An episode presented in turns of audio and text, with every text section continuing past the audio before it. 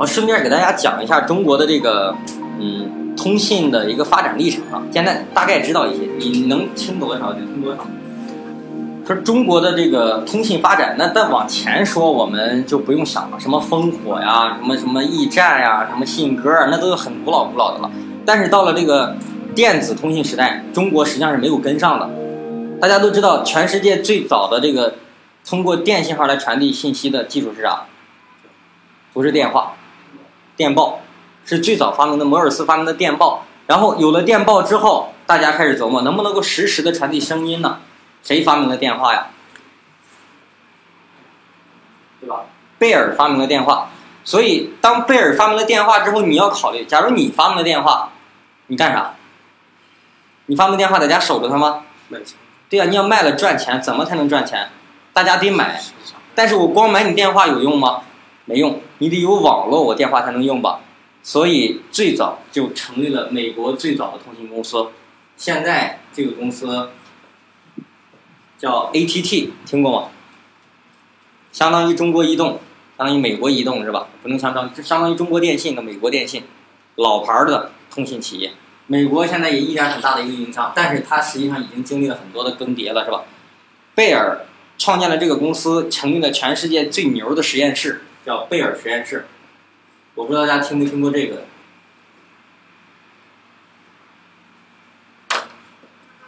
贝尔实验室，这个实验室非常的厉害。你说中国现在有几个人拿到过诺贝尔奖呀？大家知道就最近知道一个莫言拿了一个诺贝尔文学奖是吧？还有吗？这还有几个？还有几个？不敢说而已是吧？比如说，一九八九年诺贝尔和平奖得主叫达赖喇嘛。二零零九年诺贝尔和平奖得主叫二零一零年啊，诺贝尔和平奖得主叫叫应该叫刘晓波，这个人现在在中国监狱里呢。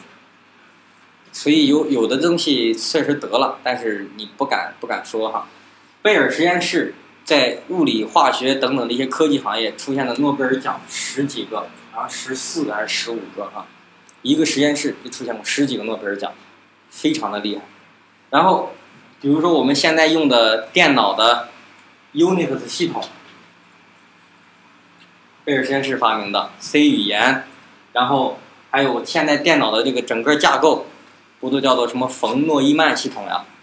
都是从那儿出来的，冯诺依曼系统吧，都是从贝尔实验室出来。所以这个公司非常非常强大。但是随着贝尔贝尔的发展啊。他不断不断的在跟美国法律系统斗争，因为美国反垄断法，你做的大了我就要反垄断，做大了要反垄断，一步一步掐，一步一步给他修枝剪叶，让他发展哈。但是后来公司上市，刚才他说了，公司上市是为了赚更多的钱，但是当你的股票发行出去之后，你就控制不了这家公司了，因为你的股票卖出去之后，有可能就有新的大股东了，比你的股东还要多，那你还能控制公司吗？那谁想赚钱？就是大股东开始想赚钱了，不是你说，公司是我创建的，我想给他规定制定一个十年或二十年的发展战略。当大股东进到这个里面，你的公司进到股市之后，谁考虑你十年二十年的发展？我需要的是今天上午买的股票，下午抛了，我赚一大笔钱，这才是最开心的，赚快钱，都想赚快钱。所以当贝尔这块儿在股市上动荡的时候，这 ATT 动荡的时候，越来越不行了，所以它。把贝尔实验室分拆出来卖了，然后连同另外一家公司一起卖了，叫做朗讯。咱上午不是提到过阿尔卡特朗讯吗？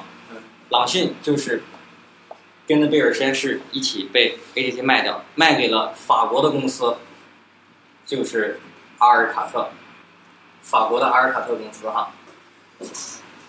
叫做阿尔卡特朗讯了，这是这是当年美国的这个发展，可是这个时候中国有啥？什么都没有。中国还抗日战争那会儿还是那种摇的电话是吧？手摇的电话，咣咣咣上去一顿摇，哎，给我接谁谁谁。你看发现它没有拨号的键盘，它它能打号吗？它能拨一二一三幺三九幺三七吗？不能，它只能是摇。摇的作用是啥？你说那个电话当时饶为了啥？是为了拨号吗？是发电，那个时候电话它是带不了电的，所以先是饶就是为了发电，发了电之后，然后接起来直接就喊给我接三营长，怎么就接三营长了？对，是一个接线员，他听到接三营长之后，手里攥了一把线，墙上都是插孔，哎，三营长是吧？打电话通完之后再拔下来插到四营长，那时候电话它一点点起来。当建国之后五六十年代，那个时候石家庄据说石家庄市只有一部电话，在老火车站门口，谁要打电话都得去那儿排队，有可能从外地好远的地方来，都骑着自行车大二八，骑了好长好长时间，骑到石家庄火车站排队排了两天，一打电话对方没人接，扭头回去接着排，所以电话非常非常少。然后慢慢的开始。中国有电话需求了，有了电话需求之后呢，这个时候就得有公司或有企业来运营这个东西。那中国最早最早运营中国电信服务业的，就是通信系统的，叫中国邮电，邮电局。那时候叫邮电局。据说当年中国有两大企业，也不能叫企业，那会儿不能叫企业呢哈，都这个局两个大铁饭碗。一个是能够进入到中国的国家电网，那肯定是铁饭碗啊。另外一个就是进入这个邮电局，进入邮电局有什么特色呢？所有东西都是绿的，所以当时形容叫四大绿：青草地、西瓜皮、王八盖子、邮电局，这都是这么来形容说哈。邮电系统到现在也一样，你发现邮邮政是不是还是都是绿的？车也是绿的，门也是绿的，什么什么都是绿的，人穿的衣服也是绿的。但是当邮电局在用的时候，当时发现中国的通信网络发展越来越快，用户越来越多，你光是一个邮电局控制不过来，而且这个时候还得有一一些个专门得给邮电系统培养人才的地方啊，怎么办？中国就首先是成立了一批邮电学校，这些邮电学校大家有听过的吧？北邮是吧？这肯定是最牛的了。北京邮电、南邮、北邮、南邮，还有成邮、西电，这四家肯定是中国通信领域里面最牛的四所邮电学校。当然，除了这些个特别牛的之外，还有一些个。不是特别牛，但也是邮电系统出来了。比如说石家庄邮电，也是从那儿出来的。石家庄邮专其实很强，虽然是一专科，但是他的学生我觉得比河北科技大学出来的本科要强。因为学校，因为他们他们本身属于邮电系统的，我待会儿就可以说到邮电系统还分出来什么东西了，你就知道他们的关系有多么密切了。好，那这些邮电学校是给邮电系统培养人才的。那邮电系统为了能够在全国让整个通信业发展良好的话，把它进行分家，分成两半儿，一部分继续做邮政系统，就变成了中国邮政，然后另外就成立了一个专门做中国通信系统的，叫中国电信。实际上这个时候还叫电信局，但是发现一家是不够的，需要引入竞争，然后把电信进行拆分。电信拆分的结果是化长江为界，南方就叫电信是吧？南电信，北方叫网通，南电信北网通，一直到这个时候，其实中国的网络已经发展到这个时候了啊，但是还没有自己的设备。你要想建网络，那这个设备从哪儿来？国外买，所以当时形容中国的这个网络制式叫做“七国八制”，就是用了七个国家的设备，然后用了八种制式。制式是啥意思呢？就是不同的标准。我日本发明的东西按我日本的规则来。比如说有一个特点，我以前特别讨厌索尼啊、东芝那些个相数码相机，你都能支持各种 SD 卡那种扩展吗？咱索尼就叫记忆棒，是吧？你就不能通用，以前它是不通用的，索尼就用自己的那个存储卡才能用，别的你就用不了，特别讨厌。它是非国际标准的，它就是自己的标准。当时这个通信产品也是，各个地区有各个地区的标准，你就没有办法用一个统一的。所以当时说七国八制，这七国都哪儿啊？用到的设备有北电，呃，叫北方电气公司，这是加拿大，加拿大的公司，然后用到了摩托罗拉的技术，哪个国家的？摩托罗拉，美国的吧？然后用到了西门子，哪个国家的？德国。还有 NEC 富士通，富士是哪儿的？日本，日本公司。阿尔卡特，对，法国。爱立信，爱立信大家知道是哪个国家的吧？很强大的一个公司哈，哪个国家的？瑞典。用的是瑞典的，然后还有就是我们以前还有用过的一些哈，像像马可尼是英国的，英国还有个马可尼，这么多公司这么多东西，有可能出现的一种情况是啥呢？在河北地区用到了阿尔卡特的设备，而北京用的却是西门子的设备。那你就会导致河北地区的设备跟西门子的设备对接不上，因为他们运行的这个原理知识是不同的，没法用。这个时候全是七国八制这种状态，非常混乱啊。然后紧接着，电信、网通竞争还不够激烈。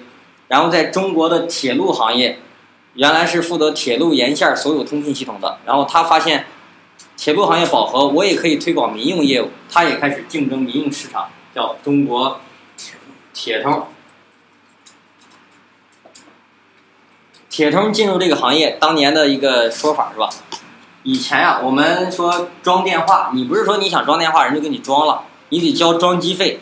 你现在你想装电话，人家送你送你机子，还免费给你装是吧？以前得交装机费的，装机费非常贵，就是当时九十年代最贵的时候，装一个电话得掏四五千块钱，装机费就得四五千块钱，你还没不算话费，就是你你先交四五千块钱，我才给你装的。所以，当铁通来的时候，那个时候电信的装机费已经降到了一千两百块钱一户，然后铁通就想说，我进入市场，我要拿出点杀手锏啊，他把装机费降到了六百块钱，就给你装个电话六百块钱。但是，当他一进来说六百块钱装机费的时候，电信马上就取消了装机费，以后都没有装机费了。但是当时的话费还是很高的。我们现在打电话，大家估计已经有一些个越来越多的人开始注意细节了，就是以前哈。我不知道现在现在应该是不行了。以前我们说，你买手机卡的时候啊，经常在路边上就能买到那种黑卡，三十五块钱里边带五十块钱话费是吧？经常有那种卡，然后一个月三十五块钱买张卡呗，买张卡就打打完了就扔了，然后下一个再换张一个卡。那最容易出现一个问题是，当你手机剩那么一丁丁话费的时候，就剩一毛钱或两毛钱了，这个时候会怎么办？找一个好长时间都没有联系过的同学，特别想聊天了，是吧？给他拨过去，你就一直打，一直打，只要你手机电池能扛得住，不关机，你这个就一直打吧，他也不会把你手机给你停了。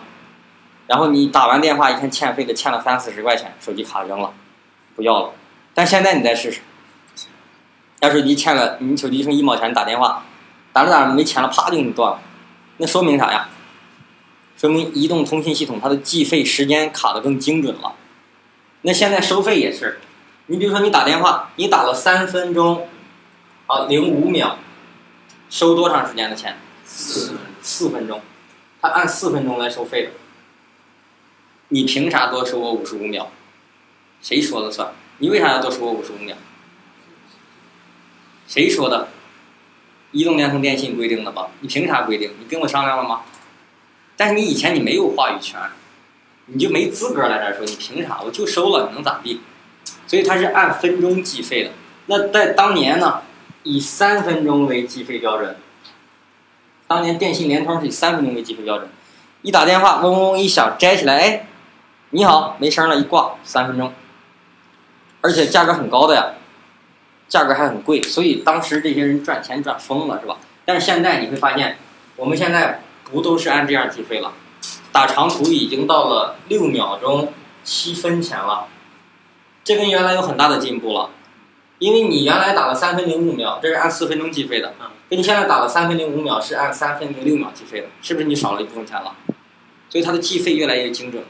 那当年是三分钟计费的，所以那价格又高是吧？装个电话又贵，然后紧接着，这三家公司在竞争的时候都竞争的是固定电话，发现中国的手机业务开始有了，开始兴起了，然后在移动通信行业成立了一家公司，叫做中国联通。其实中国联通的成立就是从电信、网通里边分出去一部分员工，去成立联通公司的，组建了联通公司。然后联通公司运营了两个技术，全世界两个两 G 的技术，一个 GSM，一个 CDMA，联通全都弄了。但是运行来运行去，发现中国的这个手机行业发展特别迅速，光有一家联通公司是不行的。然后国家准备再筹建一家新的公司，这已经到了一九九九年、两千年左右了。然后把网通、联通、电信分别都分出一部分人来，组建一个更新的公司，叫中国移动。所以中国移动其实是在这些公司里面成立时间最晚的一个。但是它的发展非常非常的迅速，从两千年开始成立，两千零二年左右，中国的手机业开始迅猛发展，急速发展上，导致中国移动老总曾经在二零零七年的时候还说过，我们是全亚洲最赚钱的公司，躺着就把钱赚了，啥都不用干，钱就嗖嗖的来，而且当时的计费又混乱，随随便便的后台给你手机里开几个业务，你的钱就没了。嗖嗖就出去了，而且每个人的话费，你好像两三块钱不太在意似的，因为当时也不知道，也不知道去维权，也不知道这些个说法是吧？两三块钱没了，两三块钱没了，你感觉不到，但全中国用户得有多少呀？所以中国移动就形成一家垄断的趋势，一家独大，它一年的营业额都已经过了五千亿，五千亿人民币了，应该是五千亿人民币，过五千亿了。当它过了五千亿的时候，把这几家加起来，都没有它的一个零头多。所以中国移动已经形成垄断趋势了。那国家为了平衡这个格局，又是准备说两 G 业务在中国已经趋近于饱和了，所以重新开始调整这个网络的状态。那这个时候，中国有三张固定电话网，网通、电信、铁通，最强的是哪个呀？电信，电信是最强的，网通第二，铁通最弱。中国有三张移动通信网，联通有一个 G 网。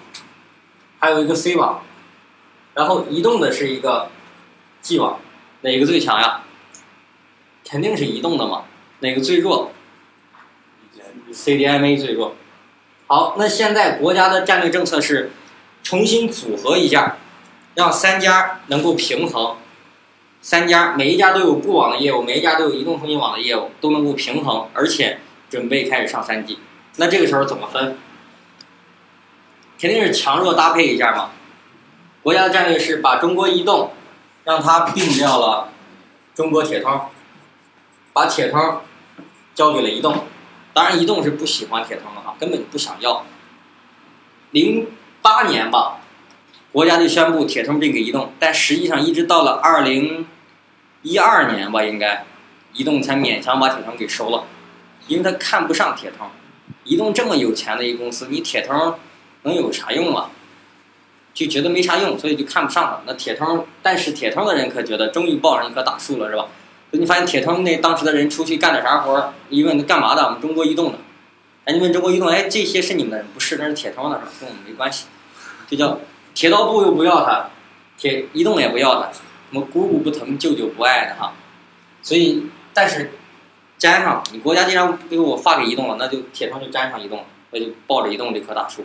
然后紧接着，把联通的 CDMA 卖掉，卖给了电信，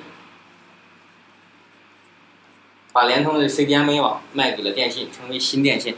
然后紧接着把网通公司卖掉，就是联通的 GSM 再加上网通，那格局就是新联通、新移动、新电信。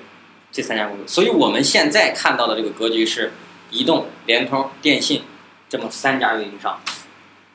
但是到现在为止，其实还是中国移动的发展势头要很强劲。咱们上午说了，中国的手机用户大概有十二个多亿。你们觉得在这十二个多亿移动用户里面，中国移动能占多少？八亿，百百分之七十。对，八亿多，将近得有八点六亿左右，是吧？它一家就占了八亿多。那当然，你觉得全世界还有哪家公司能跟它比？哪家运营商能跟它比？有没有可能？没有可能。哪有这么多人呀？这是绝对全世界最大的通信运营商嘛？全世界用户规模最大的通讯运营商。你想想，只有中国人口能达到十三点六八亿，印度的人口确实挺多，但印度跟中国不一样，中国是三家垄断的运营商，而印度有十几家运营商互相竞争。印度最大的运营商是英国的沃达丰，在印度市场的占有率一点二亿，一点二亿在印度已经是最大的了。可是中国移动占到了八个多亿，无法想象啊！所以国外人看中国，就是第一感觉就是人多是吧？这是第一感觉。然后好脏，好乱，好开心哈，各种事儿都可以干。但在国外就是好山好水好无聊。你像加拿大、澳大利亚那么大的地儿，你像加拿大一个国家才两千多万人口，将近三千万人口，可以想象跟中国比是什么时代？汉朝。春秋时代是吧？中国两千两千两三千万人的时候，那个时代那么大一片地方都没有人，什么感觉呀？就说当那些个国家的人，当周末的时候，全家人开着车拖着个小车去很远的地方，几十公里以外逛趟超市，买回来东西这一周用，然后能有啥娱乐节目？不像中国《中国好声音》什么什么新生代什么好歌曲，那什么玩意儿都有，国外没有，就那两个台，你爱看不看，不看也没别的东西。互联网也不像中国，你想听个歌，随便下载几首歌就听了。你在国外下载歌是要交钱的，是有版权费的。你在中国电影院刚上映一部电影，你在家里几天电脑上就出来了，是吧？马上就能看，版权也没有什么保护。你在中国电视剧，这个电视剧放完了之后，你想你想电视电视台放的时候没跟上，没事从网上一搜，一集一集挨着看。你要是有有精力，五十集电视剧你连着看两天，看完它就行。但在国外不行，你这个版权费用很高。你下载歌得交钱，看电影你得交钱，你要盗版我罚死你是吧？然后电视剧我电视台一周就这一天放这一集，你等着看看完了之后没有重播，看了就看了，看不着就没有了，再从网上搜搜不到。所以国外这些人其实生活的很痛苦的，很痛苦啊。但是中国就是乐趣无穷是吧？有这么多人，有这么多事儿可干，你想想这些人，给大家举个例子，你说这些运营商在发展的过程中。他肯定第一件事考虑的是怎样增加自己的用户，对吧？用户多了才能有电话费的收入吧。所以每年我们可以在大学九月份开学的时候看到一个非常非常壮烈的景象，就是在大学门口迎接新生的那些人，他绝对不是什么你的学长、学生会或者说什么什么学哥学姐的那些人在在欢迎你，而是一片都是蓝色的小伞，是吧？中国移动那边都是橙色的，中国联通那边还一片黄色的，中国电信。而且每年那个时候都是新生报道，交话费送手机，交话费送 U 盘，交话费送什么洗脸盆、自行车，什么玩意儿都有。只要你交话费，我送一堆东西。然后他们相互之间天天天打架，经常你电信敢抢我移动的客户是吧？上去就打，把电信人揍了一顿之后，电信回去再叫一伙人再跟移动的人打，然后打完之后发现这个学校所有电信的用户都打不了电话，上不了网了。这什么原因啊？过一段时间查出来了，移动偷偷摸摸把电信的光缆给剪了，这种事儿太常见了，这竞争非常非常激烈。但当打的非常非常激烈，然后他们的这个竞争非常非常的恶劣的时候，国家又有非常好的政策，因为中国执行力最强，所以这三家公司既然都是国企，那就调整一下，让中国移动的老大退休，中国移动老大退休，中国移动的副总去电信当总裁。电信的总裁去联通当总裁，联通总裁来移动当总裁，三家互相换一圈儿，还打不打架？就再也不打，再也没有那种恶性的竞争了。然后开始各自发展业务。但是中国移动老老大曾经说过一句话：这么多年我都在防着中国联通，没想到我俩一起被微信给干掉了。你想想，以前中国人最大的两项服务，就是说除了打电话以外，哈，中国人。在通信领域里面，一开始它发展了用户嘛，发展了用户要想赚钱，我就给你提供更多服务。最最最大的两项服务，其中之一是短信。中国的短信量非常非常的庞大，一年的短信的给运营商创造的收入应该是在五百多个亿。尤其是在过年那几天儿，你想想，那短信发的是吧？谁编个小段子，编一个顺口溜的拜年的短信，啪一一发出去一百条，这一百条啪又一发一百条，啪啪啪来回发，发完之后又自己又收回来了。你发现连名都没改了，有这种人是吧？所以我特别讨厌，一到过年的时候发这种短信的时候，我都快崩溃了，我连看都不会看了。但是我就给别人发短信，我也得发。你想不发吧？其实真不想发。但是人家给你发了，你不给人发也不是回事儿啊。所以现在手机啊，你收到短信都是先显示第一第一句话是吧？然后后边什么玩意儿看不看无所谓了。所以我把我名就写在一开始是吧？第一肯定就是啊李国宝是吧？给您拜年了，完事儿了，没别的了。就这一句话，我的目的就是让你一看这个短信一来的时候，哎，看到我名儿了就完了，后边管有没有东西呢？这就是一拜年短信。但那时候大家都被绑定了，你就得发。所以那个时候的短信量，中国在过年那一段时间的短信能达到二百七十多个亿，将近三百亿条短信。所以短信量是中国当年发展非常迅猛的一个产业。第二个，在中国非常牛，在全世界都觉得不可思议的一个服务，叫彩铃。彩铃这个业务，啥叫彩铃？什么时候你才能听到彩铃？对你打电话过去，对端还没有接听的时候，那个叫做回铃音，就是等待他接听的过程中，最传统的声音是嘟嘟嘟的声音，是吧？但是说你听那个声音多枯燥呀，给你加个音乐吧，就出现了彩铃了。可是你想要这个音乐，你觉得天天都听的是《致爱丽丝回家》呀，什么班德瑞、什么莫扎特的小小交响曲之类的，听腻了。我想有点个性，你是不是就可以自己下载彩铃？一首两块钱吧，下载一首两块钱，而可能一个月你可能换了几首彩铃。然后呢，这么多用户啊，有这么多的用户，中国的移动用户有那么多，每个月每个人下换一首彩铃两块，那一年多少钱？所以国际上的人，国外人都想不明白，这种业务在国外他们就他们就想不懂是吧？为什么你自己交钱，却让别人在听音乐？你想想是不是这么回事？你能听得到吗？你下载再个性的彩铃，你也是听不到的，听到的都是别人。所以国外人就想不明白啊，但这种业务在中国都是十分奇特的。但是结果是啥？彩铃现在都当然还在用，你还你还说每个月我都去换彩铃吗？没有吧？你还每个月都发很多条短信吗？因为你有微信了。我不光能发文字，还能发图片，还能发视频，还能发语音，是不是微信够强大？所以当年。他们之间竞争，天天挖光缆，互相打架，觉得自己竞争挺厉害的。突然出现了一个微信，都没了，还有什么可竞争的，是吧？所以说，在这个网络里面哈，我们在发展的这个历程之中，你会发现有些个东西突然间的出现，并不是在你传统的这个行业内跟你产生竞争。记得，我不知道大家听没听过马云曾经说过一句话，马云在一个什么地方说：“你觉得阿里巴巴这个公司？”未来的竞争对手是谁呀？然后马云说：“我拿望远镜往远处看，我都看不到我的竞争对手。”然后好多人就问：“你马云也太狂了，是吧？你拿望远镜都看不到你竞争对手在哪？”马云说了下一句话说：“因为我的竞争对手都不会出现在我的视野里，就像这一样。你觉得中国移动很强大吗？但是微信一出来没了。然后到了二零一三年、一四年，全国互联网行业炒的最热的问题是微信要不要收费？那谁提出的？”肯定是中国移动嘛，当然他希望收费了，他收费他好赚点钱。但你说腾讯会对微信收费吗？不可能，你微信要收个钱试试，微信一收钱，三六零马上可以做一个免费的别的东西，叫什么什么信，什么各种信都会有，你不可能收钱的。但是腾讯强大在哪儿啊？就是 QQ 是免费的，微信是免费的，它有非常强大的一个免费的盈利方式，是吧？我通过免费的方式，然后我赚取其他的钱，那靠的是啥？就和彩铃一样的嘛，增值业务吧。你可以有各种钻，是吧？你在 QQ 聊天的时候，你那个 QQ 形象，你要不交钱，你就是穿一小三角裤衩你要想穿的漂亮点吗，开红钻，是吧？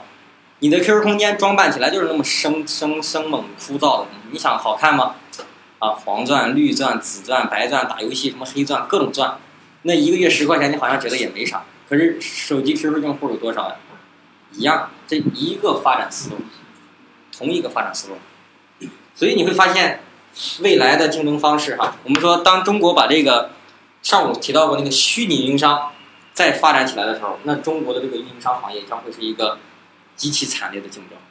我们当然希望看到他们竞争了，他们的竞争对我们有两个好处：第一，话费便宜了，是吧？第二，你要想竞争就得拼网络吧，你要想拼网络，你是就得买设备吧，你要买设备就得有人干活吧，我们就不会下岗，我们就得有活干。总觉得说通信行业是发展的，大家一定知道说在全宇宙的整个构成之中有三大要素：物质、能量、信息，哪个都少不了。在全世界的各个行业发展来说，永远不会落伍的三个行业：医疗、教育、通信。所以我们站在这个上面啊，你就觉得说现在有可能光纤通信未来有什么新的技术取代了，无线通信有什么新的技术取代了，取代了，那结果是啊，是通信还是要有的。所以所以说，这是大概一个发展格局啊，我们将来可预见到的一个情形，是吧？你们以前有看过这这些吧？知道中国的这个整个通信上的一个演进吗？都没听过，没怎么琢磨过是吧？好，想想以后看到这方面新闻哈，你们可以了解了解。这是这个运营商行业在从中国的邮电局系统发展到电信、移动、联通。当然，在这个发展过程中，还有很多人说经历了很多有一些个内幕的一些东西什么的哈，那就。咱们就说不上，也没有说什么定论。以后有可能咱能看到一些新闻，能说出这些事儿。好，这就是对于整个通信产业里面的运营商系统，呃，希望大家有个了解。在以后如果再看到类似的信息的时候，可以多多关注一下。好，这里是大道水牛电台，感谢您的收听，再见。